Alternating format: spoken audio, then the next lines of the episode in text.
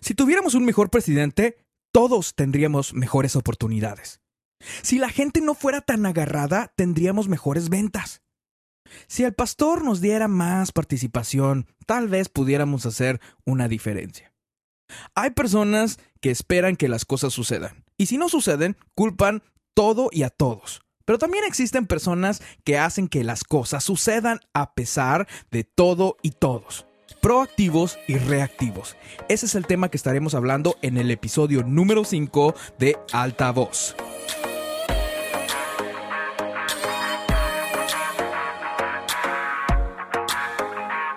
Muy bien, muy bien, pues bienvenidos. Hoy es jueves, jueves de alta voz. Este es el podcast donde en menos de 10 minutos, garantizado o te devuelvo tu dinero, hablaremos de temas muy prácticos de liderazgo, de crecimiento, que sé que te van a ayudar si los aplicas a tu vida, pero solamente si los aplicas a tu vida. Mi nombre es Josué Delgado, esto es Alta Voz y me alegra mucho de que estés escuchando. Ojalá que los dos podamos aprender muchísimo a lo largo de estos podcasts.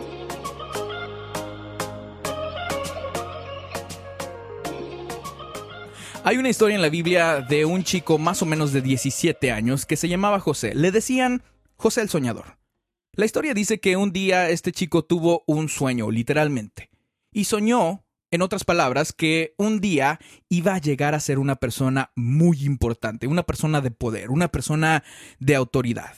Lo que sucede a continuación, nadie se lo esperaba. Sus hermanos se enojan con él porque a Josecito se le ocurrió contarle su sueño.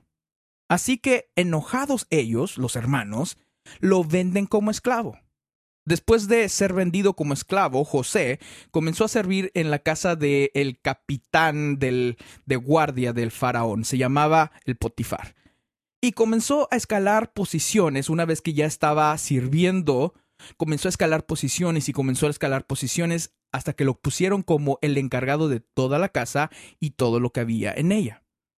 Hasta que la esposa del capitán le echó los ojos y se quiso aprovechar de él. Cuando José dijo no, no, no, ella lo acusó falsamente de querer abusarla. No era cierto, desde luego. Y adivina qué, lo metieron en la cárcel por 13 años. Pero aún en la cárcel comenzó a escalar y a escalar posiciones y pronto José era el que estaba manejando y dirigiendo esa cárcel. Cuando estaba en la cárcel le ayudó a estas dos personas que después salieron de la cárcel y él les pidió por favor que abogaran por él. Y a ellos, desde luego, se les olvidó que José existía hasta después de dos años. Para no hacerte una historia tan larga, no mucho tiempo después, José se convertiría en esta persona que iba a estar dirigiendo la nación completa de Egipto como segundo en comando después de el faraón.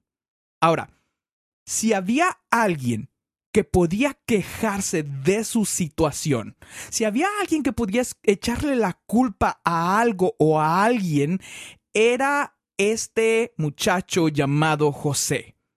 La razón por la cual estaba en la cárcel o la razón por la cual había sido vendido como esclavo era, era la culpa de sus hermanos. La razón por la cual estaba en la cárcel era la culpa de esta señora que lo había eh, acusado falsamente. La razón por la cual otra vez estuvo en la cárcel es porque este panadero no lo ayudó a abogar por él. Ahora, date cuenta de algo importante en esta historia. Cada vez que José se encontraba en una circunstancia desesperante, era un momento cuando José encontraba una forma de escalar y escalar y escalar posiciones y lo ponían como encargado del lugar y siempre le iba bien. ¿Qué hacemos tú y yo cuando la vida nos pone en situaciones difíciles? ¿Qué hacemos cuando nuestros planes no suceden como queríamos que sucedieran? En el episodio titulado Pensé que sería más fácil, hablamos de que cuando comienzas a trabajar en ese sueño, en esa visión que Dios ha puesto en tu corazón y pones manos a la obra por primera vez, te das cuenta que las cosas no son tan fáciles como parecen. Y cuando las cosas se ponen difíciles, nos vemos tentados a hacer algo muy, muy fácil. ¿Qué es esto? echarle la culpa a algo o a alguien más. Echarle la culpa a la economía, a las ideas de tus compañeros, a tu equipo de trabajo, a tu jefe, a tu pastor, a tu líder. ¿Por qué? Porque eso te absuelve de toda responsabilidad y la pone sobre algo o alguien más. Esto, mi querido amigo, es un síntoma de una persona reactiva. Este es un término que escuché por primera vez cuando leí el libro del señor Stephen Covey titulado en inglés The Seven Habits of Highly Effective People o en español Los siete hábitos de la gente altamente efectiva. Y en este libro el señor Covey habla sobre dos tipos de personas que existen en el planeta Tierra. Los reactivos y los proactivos. Y cómo tú puedes elegir cuál persona quieres ser, reactiva o proactiva. Y en una manera muy simplificada, te quiero explicar esta lección que si la puedes captar y aplicar a tu vida, a tu matrimonio, a tu liderazgo, te dará un giro de 360 grados. Las personas reactivas siempre son las víctimas de la vida de sus circunstancias, de su entorno, de sus situaciones, de otras personas. Una persona reactiva siempre se amolda a las situaciones sin tener la habilidad, la habilidad, no la capacidad, la habilidad de elegir de salir de esa situación. Esta es una persona reactiva. Si tan solo pudiéramos tener más capital en nuestro negocio, si tan solo tuviéramos un mejor clima, si tan solo hubiera eh, más trabajo, si tan solo... Esa es una persona reactiva. Una persona reactiva siempre está dependiente de las cosas que están fuera de su control. Está esperando que las cosas fuera de su control cambien. Y cuando tú piensas que las cosas fuera de tu control tienen que cambiar primero para que tú puedas cambiar, prepárate mi brother, porque te quedarás por siempre en la misma situación sin poder salir de ella.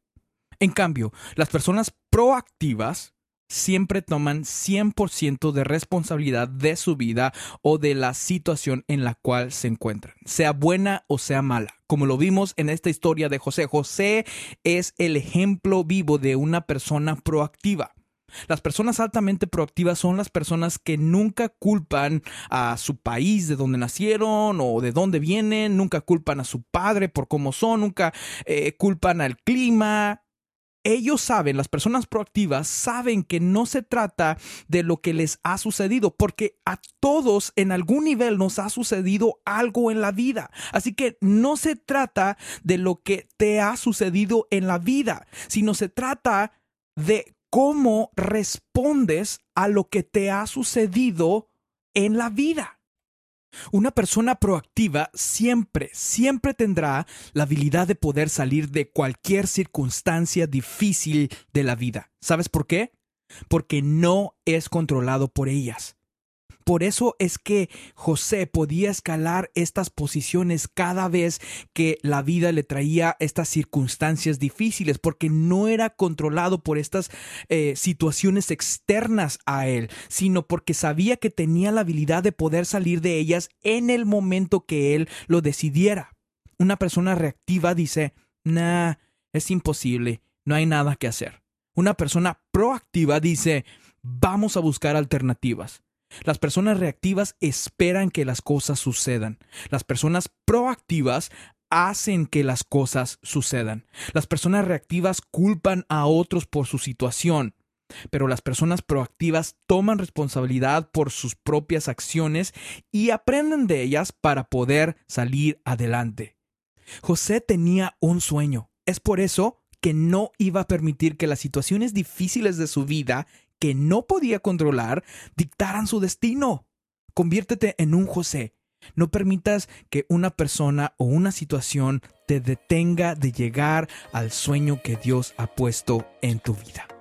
Muy bien, pues este fue nuestro episodio número 5 de Alta Voz. Si te están gustando estos podcasts, por favor, compártelos con alguien. Dejamos un episodio nuevo todos los jueves. Redes sociales, Josué Delgado en Facebook, Josué Delgado 84 en Instagram y en Twitter. Nos vemos. Bye bye.